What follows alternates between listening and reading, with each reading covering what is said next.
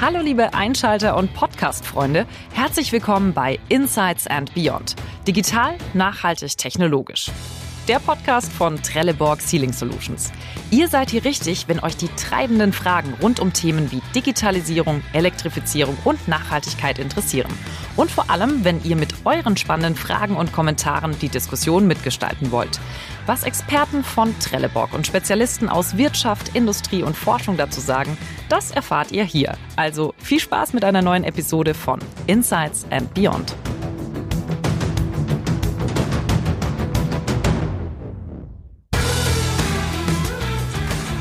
2020 ist irgendwie alles anders, vor allem auch unser Mobilitätsverhalten.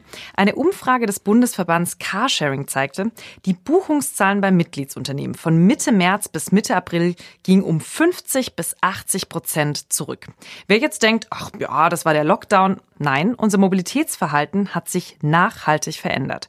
Derzeit sind bundesweit circa 40 bis 50 Prozent weniger Fahrgäste unterwegs als in der Zeit vor den Corona-Beschränkungen. Individuelle Mobilität hat eine Renaissance. Umso wichtiger, dass diese nachhaltig wird. Darüber spreche ich jetzt mit Stefan von Dobschütz, Managing Director Energy E-Mobility Solutions und Axel Weimann, General Manager bei Trelleborg Sealing Solutions. Hallo, ihr beide. Hallo. Hallo, herzlich willkommen. Wenn man über Ihr Engagement in Sachen Elektrifizierung ein Buch schreiben würde, Herr Weimann, was für einen Titel hätte dieses Buch? Oh, das ist natürlich eine schwierige Frage. Ich glaube, der treffende Titel wäre ähm, Alles kommt neu und ist doch so ähnlich wie bisher. da wird, glaube ich, jeder zugreifen, weil er sagt, kann ich mir vorstellen, so geht's mir auch. Äh, Herr von Dobschütz, was würden Sie sagen? Was für einen Buchtitel hätte Ihr Buch? Pioniergeist. Boah, das ist gut. Das ist sogar ein richtig schöner Hashtag, glaube ich, am Ende. Sehr spannendes Buch. Da müsste natürlich aber auch der Inhalt liefern, was der Titel verspricht. aber da werden wir gleich ein bisschen drüber sprechen. Ähm, apropos drüber sprechen. Alle sprechen ja über das Thema Elektrifizierung. Welche Frage würden Sie denn gerne mal gestellt bekommen, weil die Ihrer Meinung nach ein ganz wichtiges Problem adressiert, aber eins, das vor allem in der Diskussion noch recht unbeachtet ist? Hat der Otto Normalverbraucher gleichberechtigten Zugang zur Elektromobilität wie zur klassischen Mobilität? Ist es massenmarktfähig? Das ist für mich die Frage. Ähm, wir sehen immer wieder Leute, die sagen, okay, ich kaufe mir hier eine Wallbox, ich schraube sie in die Garage in meinem Einfamilienhaus in einer Doppelhaushälfte. Wenn man sich mal anschaut, wie diese Häuserverteilung ist in Deutschland, dann stellen wir fest, 70 äh, Prozent leben eben nicht in Doppelhaushälften oder in Einfamilienhäusern, sondern in entsprechenden Apartments, Mehrfamilienhäusern.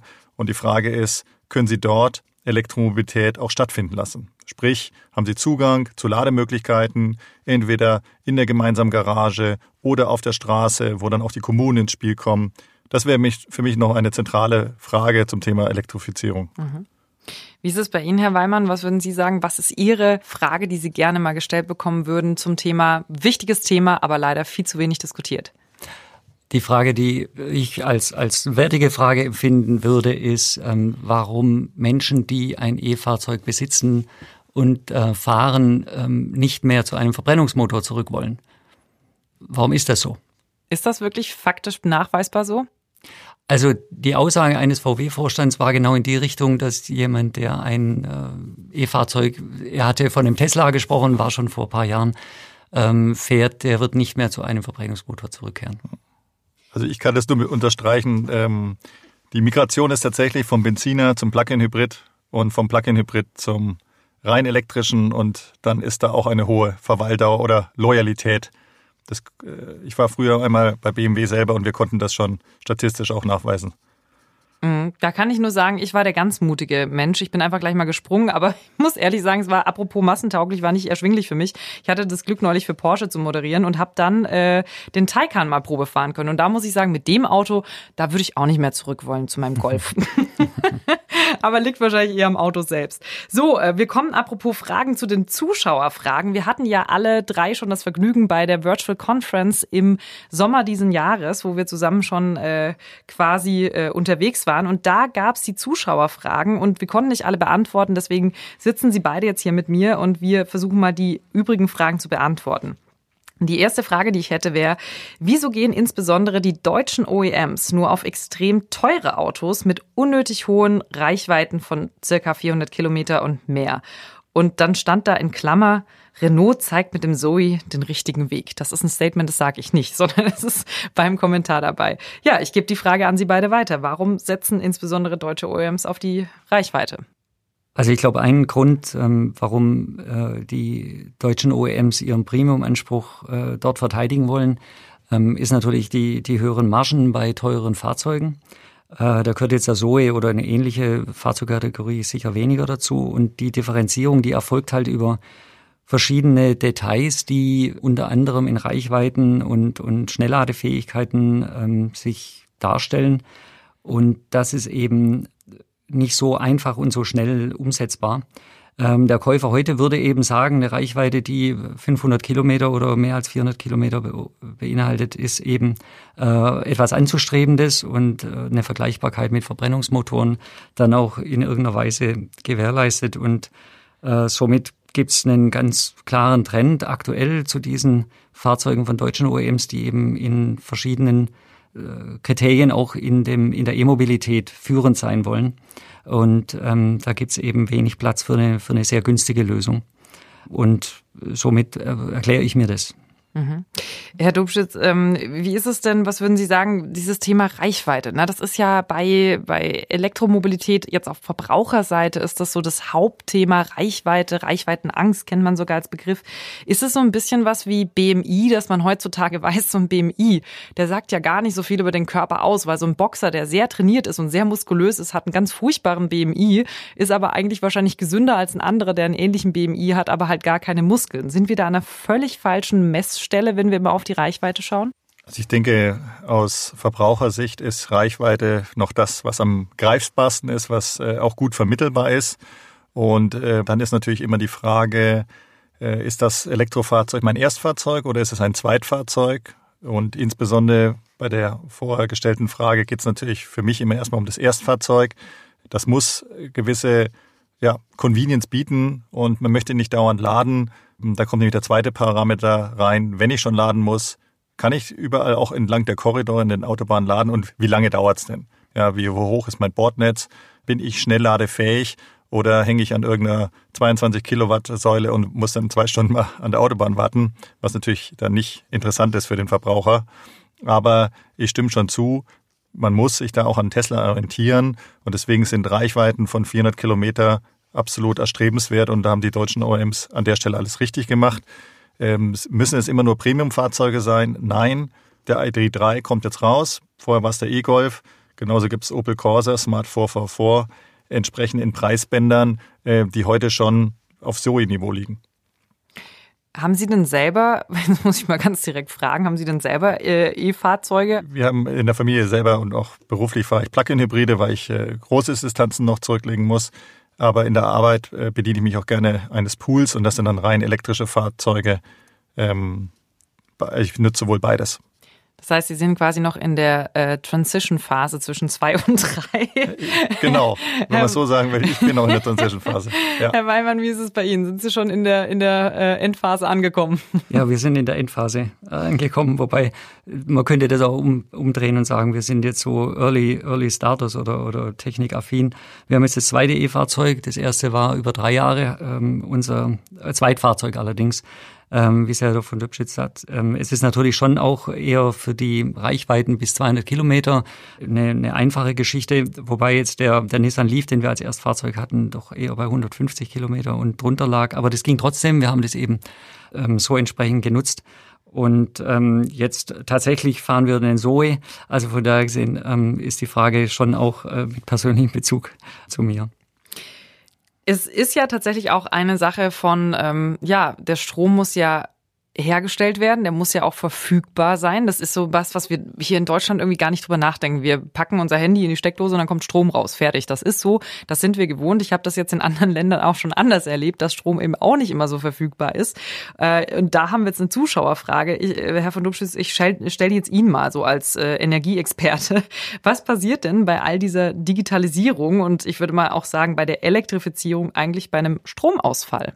Also ich bin ja Angestellter bei E.ON also Energy E-Mobility ist eine 100% Tochter der E.ON und E.ON ist der größte Energieversorger Europas äh, mit entsprechenden Netzen. Und insofern sind wir solche Themen bis hin zum Blackout natürlich gewohnt, beziehungsweise ich möchte mich korrigieren, wir sind darauf vorbereitet. Und ähm, wir steuern da natürlich auch, schauen auf die Lastspitzen, dass es nicht zu solchen Verhalten kommt. Äh, deswegen ist es sehr wichtig, das Thema dynamisches Lastmanagement, was wir entsprechend dann steuern können, dass es zu keinen Lastspitzen lokal kommt und das Netz zusammenbricht, beziehungsweise der Ladevorgang unterbrochen wird. Da sind wir eigentlich gut aufgestellt. Und falls mal eine Säule aus welchen Gründen auch immer nicht funktionieren sollte, bieten wir, aber auch jeder andere dieser sogenannten E-Mobilitäts-Mobility-Provider den Leuten über eine App, so viel auch zum Thema Digitalisierung, sofort an, wo ist der nächste freie Ladepunkt? Und äh, wie weit ist es auch in deiner Kundenjourney dahin, kann man auch noch ins Navigationssystem einspielen, um dem Kunden entsprechend das zu bieten. Wenn ich es jetzt richtig verstehe, dann sagen Sie, so diese, diese lustigen Filme, die man da im äh, Kino gucken kann, so Blackout und Co., das ist gar nicht möglich. Oder ist es doch möglich, dass ein Strom Natürlich gibt es sowas, sehen wir ja auch immer wieder mal, dass die, die Dinger hängen ja auch miteinander zusammen, die Netze, äh, geht dann auch grenzübergreifend, wenn irgendein Kraftwerk mal äh, entsprechend ausfällt. Hat man schon mal erlebt, da war ein Störfall in Frankreich, trägt sich dann nach Deutschland, Schweiz bis nach Italien, was dann feststellbar. Aber das ist jetzt nicht auf E-Mobilität bezogen, sondern ein grundsätzliches Thema, ähm, nur wenn wir anschauen, wie häufig kommt so eine Meldung, dann äh, ist das maximal alle zwei Jahre, wo wir mal sowas erfahren. Und wenn, dann ist es auch kürzester Zeit wieder greifbar und einfangbar. Wird ja natürlich spannend, wenn wir noch mehr auf das Thema Energie und Strom angewiesen sind. Ich habe mal geschaut. Äh, eine Sache, die ja, glaube ich, allen widerfahren ist dieses Jahr, war das Thema, naja, man war auf einmal zu Hause im März. Äh, mindestens mhm. mal einen Monat lang waren viele Menschen zu Hause. Und tatsächlich ähm, war ein Gewinner von dieser ganzen Phase, wenn man das eigentlich so, ja, ist ja fast schon ein bisschen traurig, wenn man es so nennen muss, aber in der Zeit, es gibt immer Gewinner und Verlierer in solchen Situationen. Und ein Gewinner war Netflix und der hat nämlich, oder die haben 15,8 Millionen weitere Benutzer und User gewonnen im ersten Quartal des Jahres, weil plötzlich jeder zu Hause Zeit hatte, mal Netflix zu schauen. Und dann habe ich mal geguckt, was bedeutet das denn eigentlich für unsere Klimabilanz? 30 Minuten von Netflixing setzen so viel CO2 frei wie jetzt zum Beispiel eine 6 Kilometer Fahrt mit einem Auto. Die Forscher von der Universität Bristol haben dann auch noch errechnet, dass das gesamte IT-System, das gesamte IT-Netz, was dafür zuständig ist für all die Aktivitäten, die wir machen, etwa drei Prozent der weltweiten Treibhausgasemissionen verursacht. Das ist so ungefähr das, was der Flugverkehr verursacht. Jetzt ist natürlich die ganz große und wichtige und spannende Frage, wie bekommt man eigentlich Energie grün? Gibt es natürlich verschiedene Möglichkeiten, grüne Energie zu erzeugen. Das eine ist natürlich äh, die Windenergie. Da kann ich sagen, okay, ich nehme sie primär aus der, aus der Quelle von den Windparks und speise sie ein und entsprechend ähm, bringe ich sie auch auf die Straße oder in die e-, Elektrosäule. Das andere ist, dass ich blauen Wasserstoff erzeuge, den ich transportieren kann und dann wieder über eine umgekehrte Katalyse wieder in Energie verwandle. Also sprich, ich nehme überschüssige Windenergie, generiere damit aus dem Wasser den Wasserstoff. Das ist, da muss man erstmal Energie reinstecken. Deswegen hat der Wasserstoff an sich als Energieträger auch nicht so einen hohen Wirkungsgrad. Aber es, es gibt heute Möglichkeiten, ihn transportabel zu machen, verschiedensten technische Lösungen und ihn dann dorthin lokal zu bringen, wo er gebraucht wird und dort gegebenenfalls auch wieder in den Strom zurückzuverwandeln. Und auch das ist eine Möglichkeit, dann Anführungszeichen Strom zu transportieren und ihn dann auch äh, lokal wieder einzuspeisen.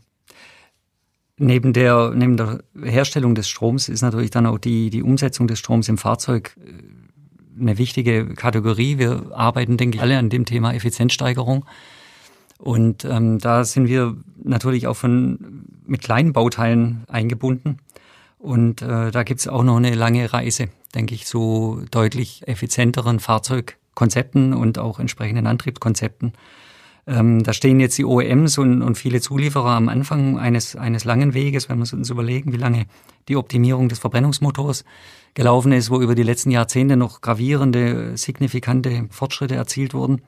Und hier haben wir heute schon Konzepte, die in die Richtung Reibungsreduzierung gehen, ähm, wie auch hinsichtlich jetzt einer Ermöglichung von ähm, Schnellladekonzepten, die in den Bereich 150 kW ähm, aufwärts gehen. Wir brauchen da ein Thermomanagement, ähm, was entsprechend bei der Batterie genauso wie bei der Ladeinfrastruktur dafür sorgt, dass die Temperaturen in der Batterie entsprechend ähm, optimal bleiben. Und da sind natürlich auch Partner wie wir ähm, sehr gefordert, die im Bereich Dichtungslösungen hier einen, einen Anteil haben an der Entwicklung. Und somit ist, denke ich mal, der, der Bogen grüne Energie gespannt von der Bereitstellung der Energie und ähm, dann aber auch in dem Verbrauch der Energie, der natürlich möglichst gering sein muss. Mhm. Vielleicht noch hinzufügend, mhm. darf ich noch was sagen dazu. Ähm, das andere, was ich vorhin nicht erwähnte, ist ja natürlich das ganze Thema der dezentralen Energiegewinnung, also sprich Solaranlagen. Wir selber unterhalten zum Beispiel einen Ladepark in Duisburg. Er ist also teilautark oder teilautonom, sprich wir beziehen jetzt nicht nur Strom aus dem Netz, der ja dann entsprechend auch nicht nur je nach Zertifikat, der ist natürlich Grünstrom, aber der Mix an sich in Deutschland ist eben nicht nur zu 100 Prozent grün, sondern wir schalten dann auch ähm, aus, so, aus den Solarzellen gewonnene Energie hinzu, sprich wir puffern sie über Batterien und dann ist auch garantiert, dass dieser Strom ist dann wirklich 100 Prozent auch grün erzeugt, ist lokal verfügbar und kann entsprechend in die Ladesäulen gepumpt werden. Ich wollte gerade nämlich nachhaken, weil ich finde das immer total spannend, wenn man mal so ähm, von der Theorie in die Praxis reingeht. Und jetzt haben Sie schon äh, was gesagt, Herr von Dobschütz, wie, es bei Ihnen praktisch ausschaut. Herr Weimann, ich möchte noch mal ganz kurz nachhaken, weil tatsächlich ist es so, es sind manchmal echt die kleinen Dinge. jeder kennt das, wenn es irgendwo zieht und es ist nur ein Spalt von der Tür auf, man macht die Tür zu, dieser kleine äh, Move, der hilft dann, dass es einfach ganz anders vom Klima her ist im Raum. Deswegen frage ich mal nach, was können Sie denn tatsächlich faktisch, wenn Sie mal so eine Hausnummer an Zahlen haben, was können Sie denn faktisch tun? Tun, ähm, um so eine Energieeffizienz nochmal herzustellen? Wie viel Steigerung ist durch so eine kleine Dichtung möglich? Das ist sicher von, von Fahrzeug zu Fahrzeug, Plattform zu Plattform, E-Achse zu E-Achse sehr unterschiedlich. Ich würde mich jetzt nicht trauen, da einen tatsächlichen Prozentwert zu nennen, aber es ist eben doch auch messbar.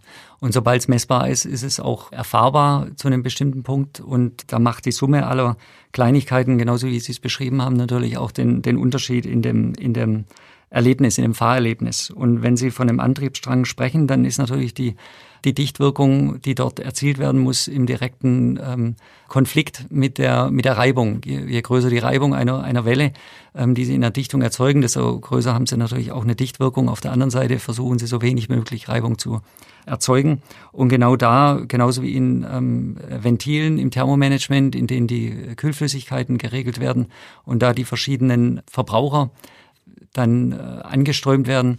Dort geht's um äh, zig Millionenfach äh, verstellbare äh, Ventile und die müssen natürlich über diese komplette Lebensdauer mit möglichst wenig Energie dann äh, entsprechend die Funktion erfüllen. Also hier geht's sicher nicht um zweistellige Prozentbeträge, aber es geht um messbare Verbesserungen, die da erzielt werden. Man merkt auch noch, wie hier gerade, Sie haben es gerade schon gesagt, diese äh, Verbrenneroptimierung, da sind wir so schon mit ein paar, ich glaube so 120 Jährchen haben wir da jetzt auf dem Buckel langsam. Ähm, und man merkt gerade, dass Sie da noch dabei sind, wirklich individuell auch noch die Lösungen zu entwickeln, gemeinsam als Partner mit den OEMs. Das ist also noch ein spannendes Feld. Da haben wir gar nicht so viel Zeit leider heute noch drüber zu sprechen, ist aber sehr spannend.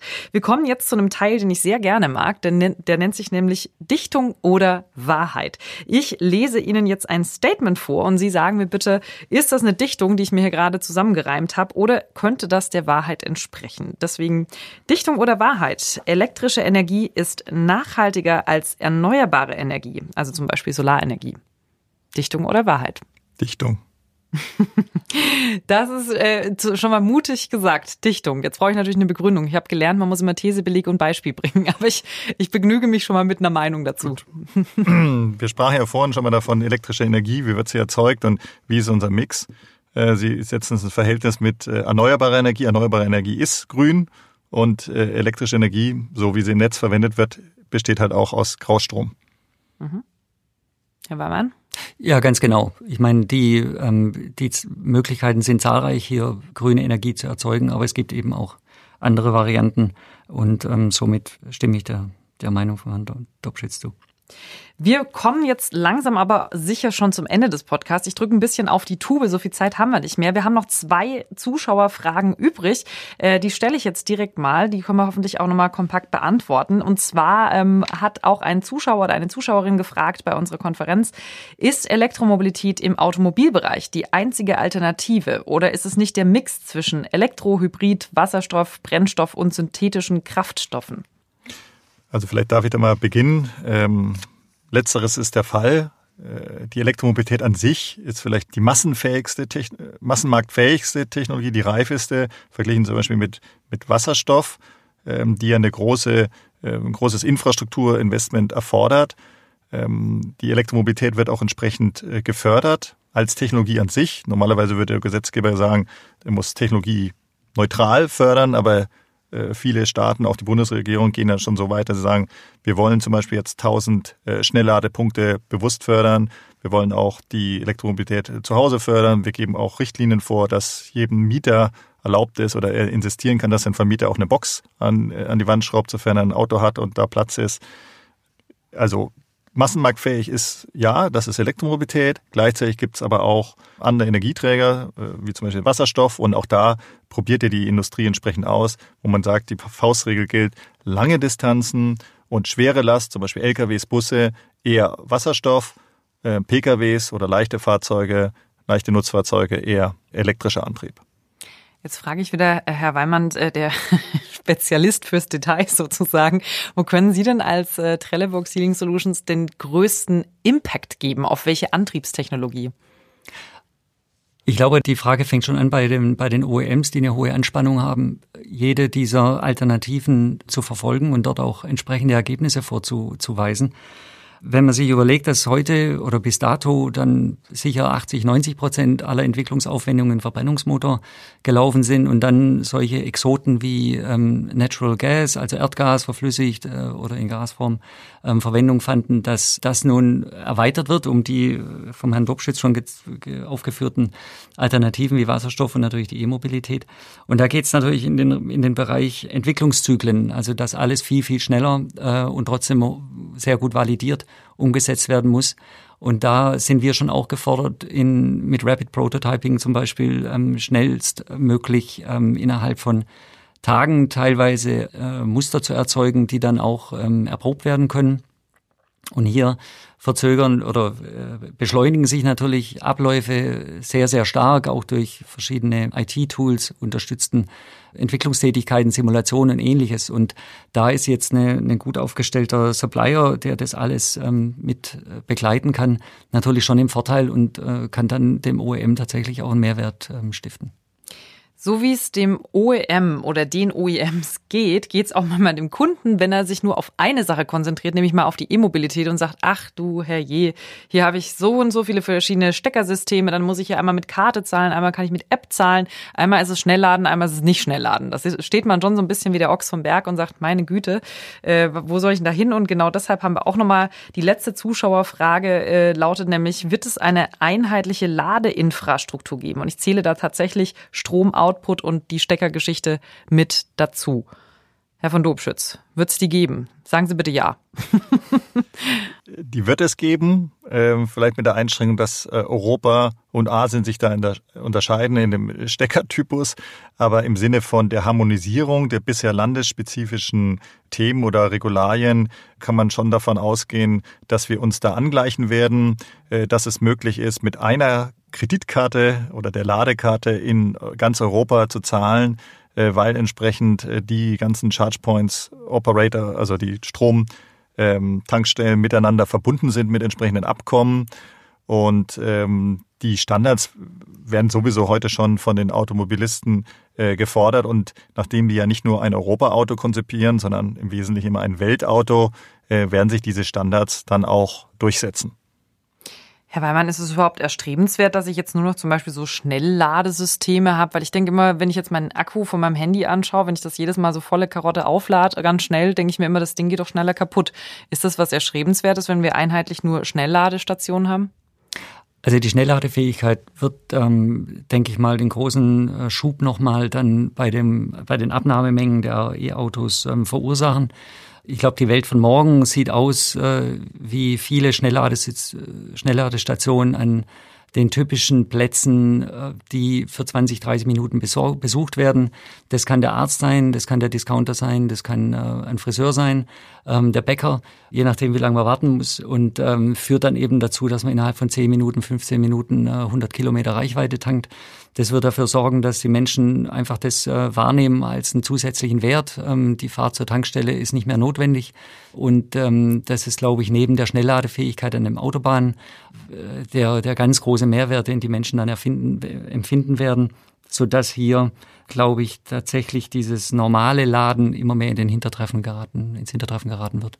Wobei der Friseurbesuch, da reicht auch ein ganz normales äh, Stromladenetz manchmal aus. Je nachdem, wie die Frisur aussieht. Ja, ich glaube, für die Damen wird es dann reichen, für die Herren, das geht ja mal schneller. Genau. Ähm, die werden dann Minuten. wahrscheinlich auch. genau, ich muss wieder raus, schnell. mein Auto ist vollgeladen, fertig. Mach, föhn mich bitte, mein Auto ist Ja. fertig. Ähm, ganz zum Schluss nochmal ganz kurze Statements. Wir wollen zum Schluss immer unseren Ceiling-Test machen, denn Materialforschung ist ja ganz besonders wichtig, wenn es um Ceiling-Solutions geht. Und gerade Gummi zum Beispiel hat zwei besonders spannende Eigenschaften, nämlich Resilienz, heißt, nach großer Belastung kann man unbeschadet wieder in, einen Ausgangs, äh, in eine Ausgangssituation zurückkommen, in eine Ausgangsform. Und das Thema Flexibilität. Deswegen jetzt für Sie beide kurz zusammengefasst ein kurzes Statement jeweils. Ceiling-Test, Resilienz. Wo müssen wir denn noch resilienter werden, wenn es um das Thema Elektrifizierung geht? Herr Weimann. Ja, ich glaube, wir müssen alle so diesen äh, Schock noch ähm, verdauen, äh, dass der Verbrennungsmotor ähm, äh, zu einem Ende kommt. Vielleicht nicht heute und nicht morgen, aber die Tendenz geht eben dahin, dass äh, wir diesen Schock haben werden. Und ähm, da müssen wir eben selber wieder ähm, dann die Vorteile der anderen Antriebsarten ähm, ähm, erkennen. Und äh, bei der Flexibilität äh, müssen wir einfach unsere Angewohnheiten, die wir über Jahre entwickelt haben, überdenken und ähm, vielleicht dort äh, uns neue ähm, Rituale aneignen, die im, im Umgang mit der E-Mobilität ähm, teilweise notwendig sind. Was wäre so ein Ritual?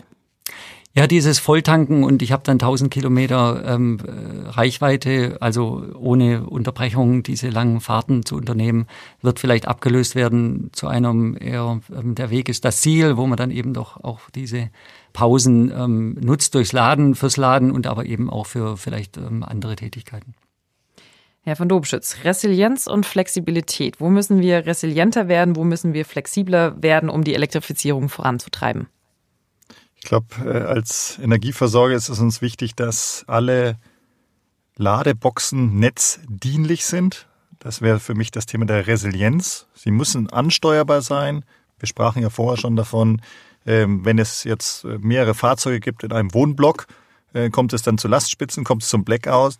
Und da ist natürlich aus Sicht eines Energieversorgers immer wichtig, dass er eine Sicht hat auf das, was da passiert und dass er entsprechend steuern kann. Also insofern alle Förderzusagen, egal ob für öffentliche oder für private Ladeinfrastruktur, sollte eigentlich vorschreiben, dass sie netzdienlich ist, sprich kommunikativ ver verknüpfbar ist und anbindbar an diverse Steuerungsmechanismen wie IT-Backends. Und flexibel würde ich sagen, die Förderrichtlinien oder die Förderung, Anreize, dass man nicht einfach sagt, pauschal, ich gehe jetzt nur auf die Kaufprämie oder ich gehe nur auf die Förderung von Schnellladesituationen, sondern dass man flexibel immer wieder schaut, was tut sich im Bereich der Mobilitäts- und Energiewende und was sind die geeigneten Instrumentarien ähm, und die mögen sich vielleicht von Land zu Land dann unterscheiden. Also nicht Gießkannenprinzip, sondern dann schauen, was ist wirklich nötig. Das wäre eher so dieses Thema der Flexibilität in der Förderung. Ich muss gestehen, ich hätte jetzt gerade gerne mit Ihnen einen Damenfriseurbesuch lang Zeit, um noch weitere Fragen zu klären. Es ist aber mehr so der Herrenfriseurbesuch heute hier. Wir sind am Ende angekommen unseres Podcasts. Ich sage vielen, vielen herzlichen Dank für Ihre Einschätzung, Ihre Meinungen, auch äh, Ihre Insights zu den ganzen Fragen, die wir hier jetzt von den Zuschauern hatten und natürlich auch von mir. Ich glaube einfach, ähm, ich übertreibe nicht, wenn ich sage, vielen Dank und einfach bis zum nächsten Mal. Danke Ihnen beiden. Danke Gerne. auch. Schönen Tag noch.